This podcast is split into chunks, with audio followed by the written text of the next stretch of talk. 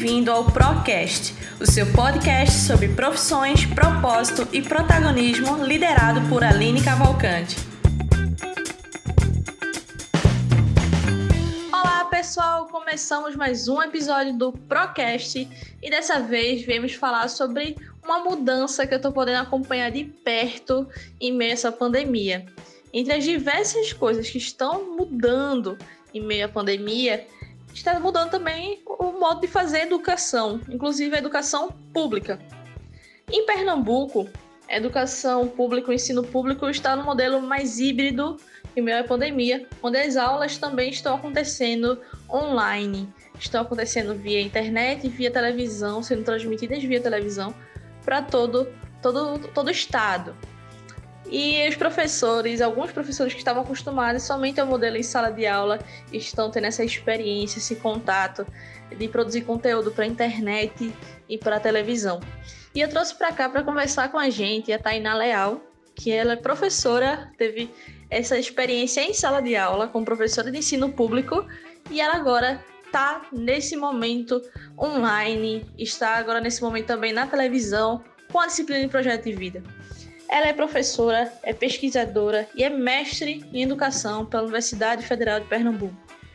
Ela atualmente trabalha como assessora de educação na CEIP, na Secretaria Estadual de Educação de Pernambuco, e dá aulas na plataforma EducaPE para educação remota em tempos de pandemia, como eu tenho falado para vocês.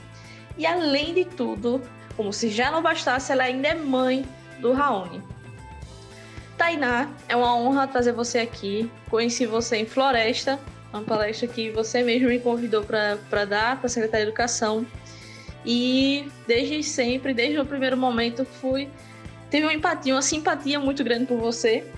E é uma honra estar dialogando com você sobre esse tema tão importante, entendendo um pouquinho mais como essa experiência da educação híbrida, como está sendo essa mudança, como é que está acontecendo esse novo modelo, quais são as repercussões, os desafios.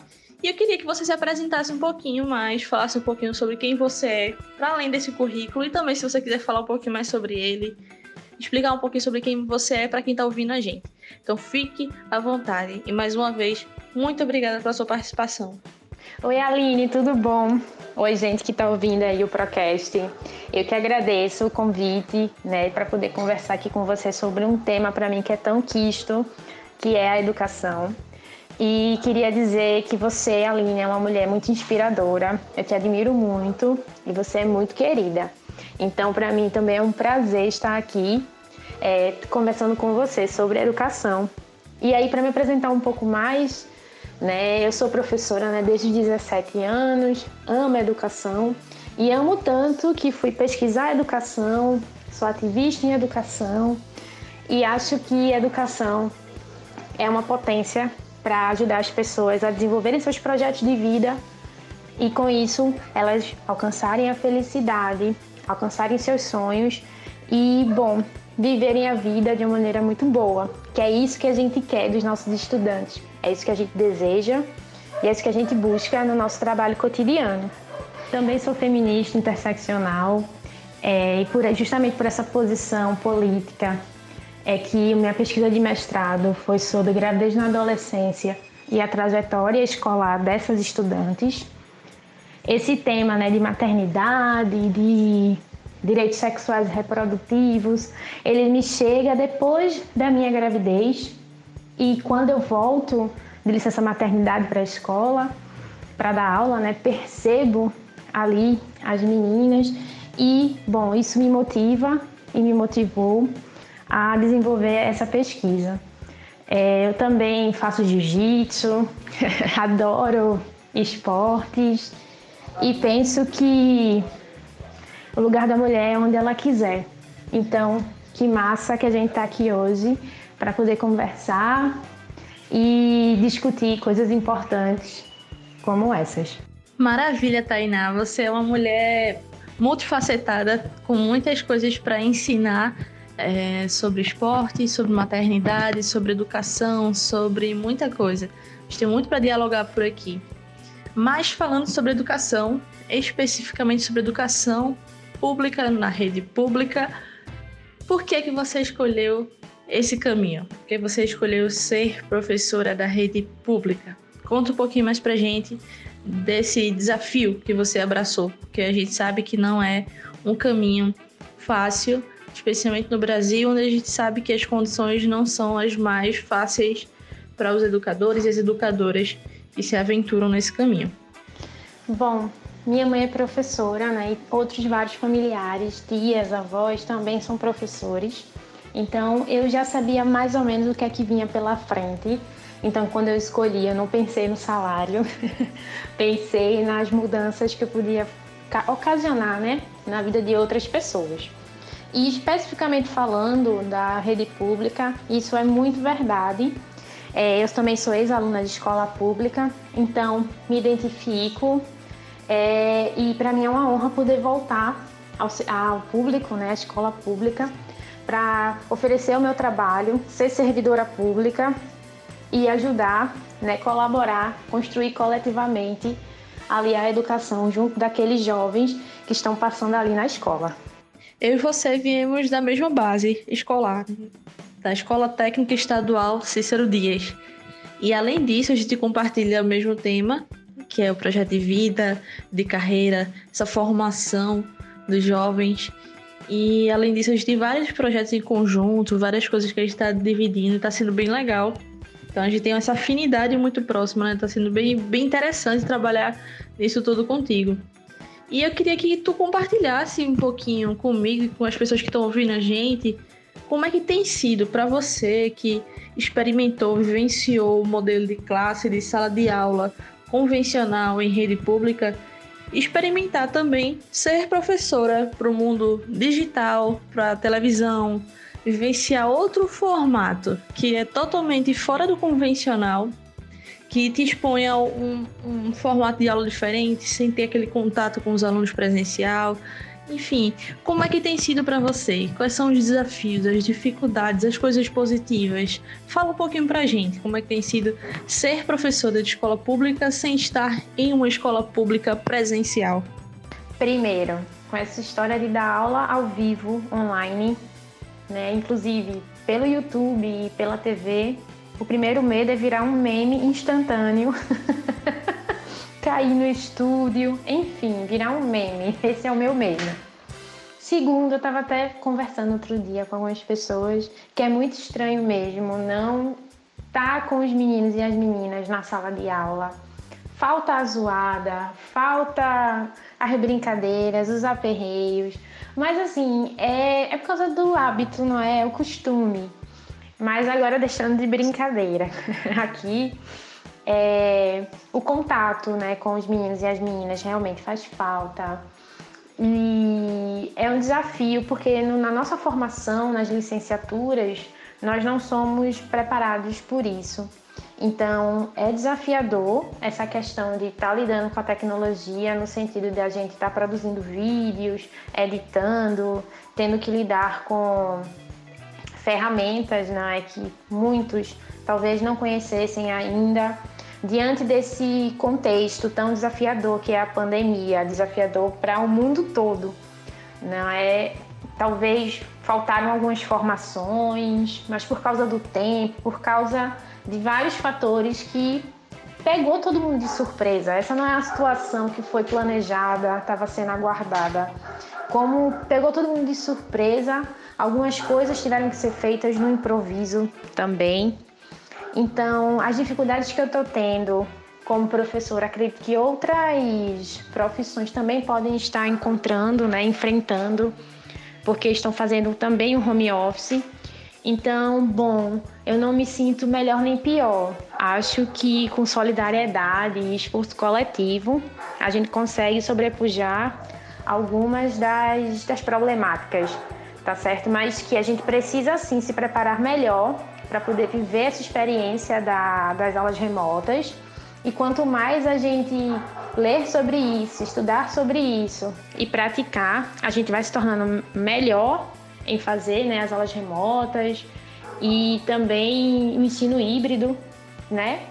E claro, a gente vai se acostumando em poder inserir isso na nossa rotina.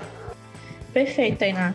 Exatamente. É, todos os modelos de profissão estão sendo questionados agora, estão sendo postos em, em uma, uma realidade é, bem desafiadora, né? É, em modelos de home office, adaptados, é, desafiando até a própria sobrevivência orgânica, biológica. Então está sendo bem, bem complexo para todo mundo. É, a gente fazendo esse recorte aqui da, da, da educação né, pública, a gente não está querendo de forma nenhuma colocar lá acima ou abaixo de nenhuma profissão. A ideia é realmente a gente fazer esse recorte para entender a realidade de fato. A educação, sem dúvida, é a base da formação de todas as outras profissões, né? Mas entender de fato a educação pública, que já é tão complexa, em um contexto ainda mais diferente, é, me traz uma certa curiosidade, sabe? Me traz um, um, um olhar mais cauteloso, mais curioso. Por isso que me desperta essa, essa atenção especial. E em meio a tudo isso, quais foram as, as lições, as ideias, os conceitos que mais te saltaram aos olhos é, diante dessa pandemia, diante dessas mudanças que você está vivendo agora? Então, acho que um dos principais desafios para a gente que está trabalhando na educação pública hoje diante dessa pandemia é o perfil socioeconômico dos nossos estudantes, que pode atrapalhá-los, não é, impedi-los de ter acesso a essas produções na internet, né, remotas que a gente tem feito para tentar dar alguma continuidade, né, alguma algum retorno à sociedade em relação à educação pública. Isso é uma coisa. Em contraponto, é, alguns professores, né, porque ainda não estão muito familiarizados com as novas tecnologias, também podem se sentir angustiados, tristes, né, e até um pouco desestimulados a tentar fazer alguma coisa, porque ainda não conseguiram desenvolver, não é, essas essas competências em relação às tecnologias e à internet. Então, esses, esses dois, para mim, são os grandes desafios nesse momento, diante dessa, dessa situação tão difícil e tão inédita que a gente está vivendo. Como são problemas sociais né, e também de ordem econômica, cabe que a gente continue pleiteando, não é que as pessoas tenham melhores condições de vida, tenham melhores empregos, que sejam respeitadas e respeitadas. E isso também deve ser impulsionado pela educação que transforma e que também é transformada. Então, para mim, esses se apresentam como os maiores desafios. Os maiores aprendizados, é, na minha opinião, nesse momento, é que a gente pode se adaptar, entendeu? As nossas profissões, elas não podem é, se colocar de maneira, como eu poderia dizer, parada no tempo, sabe? A gente, diante da nova tecnologia, diante não apenas de um contexto de epidemia, mas pensando em democratizar mais o acesso à educação, em aumentar as possibilidades, as modalidades de oferta com quantidade e qualidade, a gente também precisa é, se adaptar, entendeu? Buscar estudar e ler sobre isso e exigir que nas nossas formações iniciais, lá na nossa graduação, né, nas licenciaturas, isso né, de trabalhar com a internet, com aulas remotas, ensino híbrido e tudo mais, também sejam disciplinas obrigatórias na formação do professor e da professora. Então, penso que essa pandemia, ela nos traz, ela nos mostra, escancara vários problemas que muitas pessoas preferiam virar o rosto, certo? E continuar não enxergando. Então a gente precisa fazer um esforço coletivo para sobrepujar esses desafios, né, esses problemas, e precisa entender que a educação é um direito inalienável das pessoas e que a gente precisa é, ter esperança, entendeu? Precisa ter solidariedade para fazer o que pode com o que tem e no, daqui a pouco quando as coisas ficarem menos estranhas, por assim dizer, quando a gente começar a poder voltar a maioria das nossas atividades presenciais, a gente fazer essas movimentações que são políticas e pedagógicas para poder vivenciar melhor e ter bons é, aprendizados a partir desse momento de dificuldade que a gente vivenciou. Excelentes reflexões. Eu acho que não dá mais para a gente ignorar algumas coisas e a pandemia veio para escancarar muita coisa, sabe? Escancarar que tem muita gente sem acesso à tecnologia, sem acesso a uma educação paramentada de, de recursos e te tecnologias que, enfim, favoreçam essa inclusão em meio a um, um momento tão inédito, como você disse, né? Que a gente vê muitas notícias, muitas coisas aparecendo na televisão na internet de escolas que se remodelaram e que estão com ensinos super inovadores no momento, mas a gente sabe que na, na educação pública, que a maioria da, da população brasileira está na educação pública, não é assim. Infelizmente, a gente sabe que a base da educação pública ainda é precária, sabe? Sabe que é boa parte da educação pública ainda carece de, de, de, recursos, carece de muita coisa. Mas não carece, por exemplo, de educadores e educadoras muito dispostos a fazerem a diferença, de fazerem realmente algo diferente. Então, são pessoas como você, Tainá, que realmente mudam a educação pública de formiguinha, trabalho formiguinha. E agora com a expansão, por exemplo, do seu trabalho agora, é, falando de projeto de vida, de carreira, de tantas perspectivas é, ligadas a esses temas, através da internet, da TV e outros ambientes, você impacta ainda mais estudantes, levando e, e impactando mais gente, né? Ampliando sua, sua perspectiva de trabalho, ampliando seu, seu, seu raio de trabalho, digamos assim. Então, acho bem rico isso. E uma das coisas que a pandemia chacoalhou bastante foi a perspectiva de futuro sobre os trabalhos, né? Sobre as carreiras. E uma pergunta que eu gosto muito de fazer aqui no Procast é como você imagina a sua carreira daqui a 10 anos? E em meio a toda essa pandemia fica muito difícil responder essa pergunta, mas mesmo assim eu gosto de fazê-la. Porque em meio a esse ambiente complexo, eu acho que a gente para muito para se perguntar a respeito disso, né?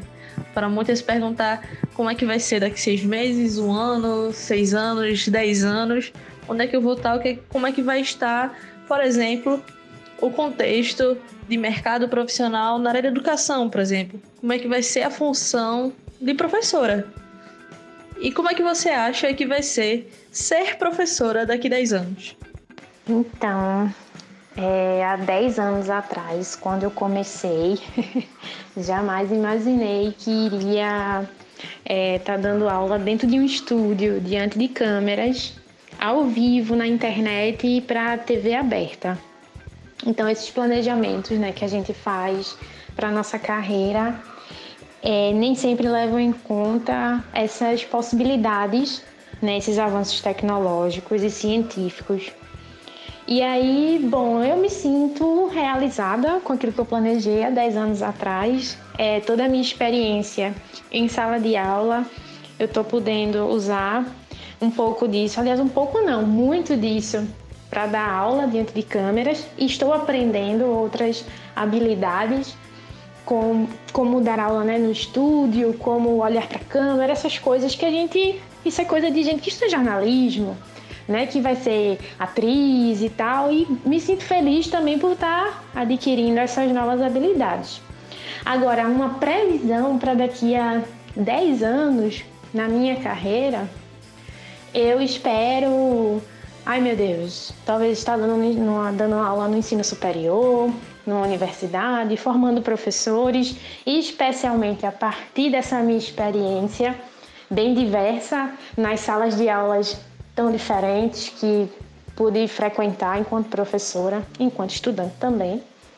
E com essa experiência também, né, do EducaPE, que é dar essas aulas remotas. E sobre o futuro da nossa carreira, eu acho que vai ter é um, o que se chama de uma grande cisão, que vai ser o antes do corona, né, e o depois do corona. Eu acho que todos nós, professores e professoras, né? Vamos ter que nos reinventar mesmo, porque todas as profissões estarão nessa mesma guinada paradigmática também de se reinventarem. Então penso que é realmente incluir nos cursos de formação essa concepção das aulas remotas, do ensino híbrido e o desenvolvimento dessas habilidades com as tecnologias diversas.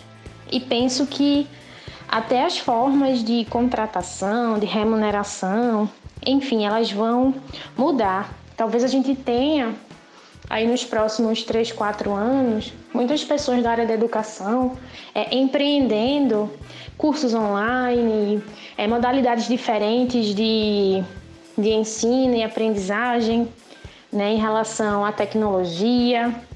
Enfim, acho que as pessoas vão querer aprender melhor como usar salas virtuais.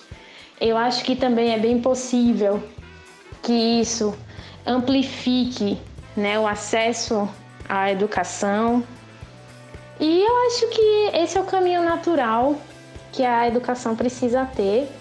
A gente vai apenas mudar formatos às vezes, mas a essência da educação, que é a formação integral né, de, de pessoas para que elas possam alcançar seus objetivos, ser pessoas é, coerentes, éticas, respeitosas, solidárias. Isso não muda. E claro, também competentes, né, futuros profissionais também competentes. Eu acho que é isso. Ninguém tem que ter medo da tecnologia, nem receio. E de forma alguma acho que nós vamos ser substituídos por máquinas. Muito pelo contrário. A gente precisa andar no mesmo compasso das máquinas, por assim dizer, das tecnologias e nos transformar, nos adaptar, ressignificar. Eu acho que o que é vivo muda. Já dizia Clarice Lispector, o que é vivo muda. Então a gente também pode mudar e para melhor, por que não? Eu acho que é isso que vai acontecer com a nossa com todas as profissões, né? não só de professor e professora, para o futuro. E claro, né, a gente precisa continuar pleiteando a questão das leis trabalhistas, por causa das condições de trabalho precisam ser boas, respeitosas, adequadas. Então vamos construir junto. Eu acho que essa é a grande sacada para o futuro. A construção coletiva de um mundo melhor, sustentável, amoroso, sabe? E acima de tudo esperançoso. Eu, eu penso nisso. É muito bom ter essa visão, porque é uma visão que não, não nos coloca como rivais da tecnologia. Não nos coloca naquela ideia de temos que combater a tecnologia porque ela vai roubar nossos empregos, nem naquela visão também super otimista de que a tecnologia é a salvação do mundo, sabe? É uma visão é, moderada de que a tecnologia pode ajudar e que a gente tem que se adaptar e ela tem que se adaptar também ao nosso contexto. Eu acredito muito nessa visão.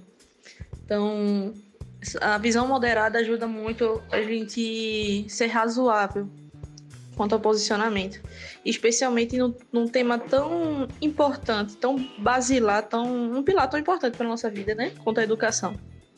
Então, agradeço muito todas as contribuições que tu desse, elas foram riquíssimas apesar do tempo ser muito curto aqui no nosso programa, acho que já deu para dar uma, uma ideia, para expandir um pouco as curiosidades das pessoas que estão nos ouvindo aqui, para deixá-las mais inquietas a respeito da educação pública e das mudanças que estão acontecendo e se questionando sobre as realidades que existem em meio a esse contexto pandêmico que estamos.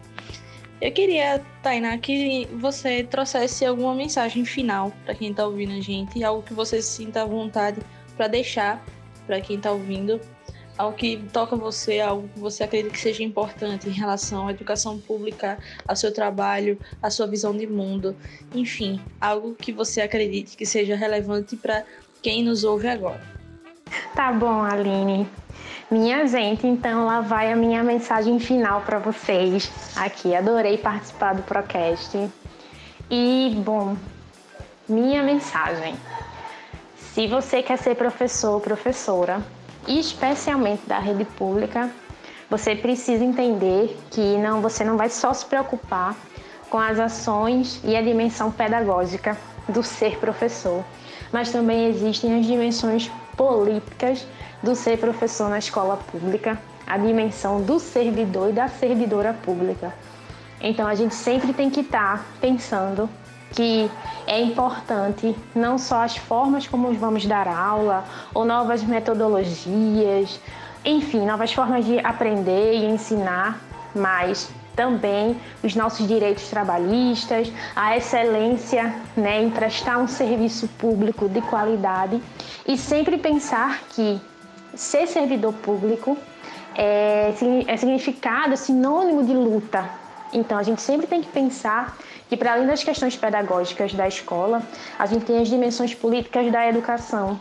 Então a gente sempre, sempre é, vai estar pensando em como melhorar né, essas condições para os nossos estudantes, para nós, para as famílias, porque é isso que um servidor e uma servidora pública precisa pensar né, quando faz lá um concurso, não é só um emprego, mas é uma missão. E muitas vezes as pessoas, pela estabilidade, escolhem né, o, o, serviço público, né, o funcionalismo público, mas esquecem do mais importante, que é a missão. Isso não é só na área da educação, não, é em, em várias. Mas especialmente na educação, a gente não pode se esquecer, porque a gente está lidando diretamente com vidas, com sonhos, expectativas, com pessoas que estão ali para se instrumentalizar, se formar e ir em busca de um presente e um futuro melhor. Então, para mim, essa é a mensagem que eu considero importante. É lutar sim por direitos enquanto dá aula e enquanto dá aula tentar mudar o mundo. A gente não pode achar que isso é impossível. Se a gente não luta, nada muda.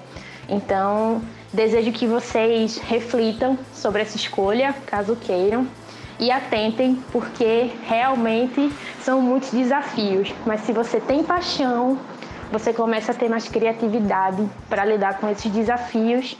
E se cansar, descanse, não desista, tá bom? Um cheiro grande, valeu!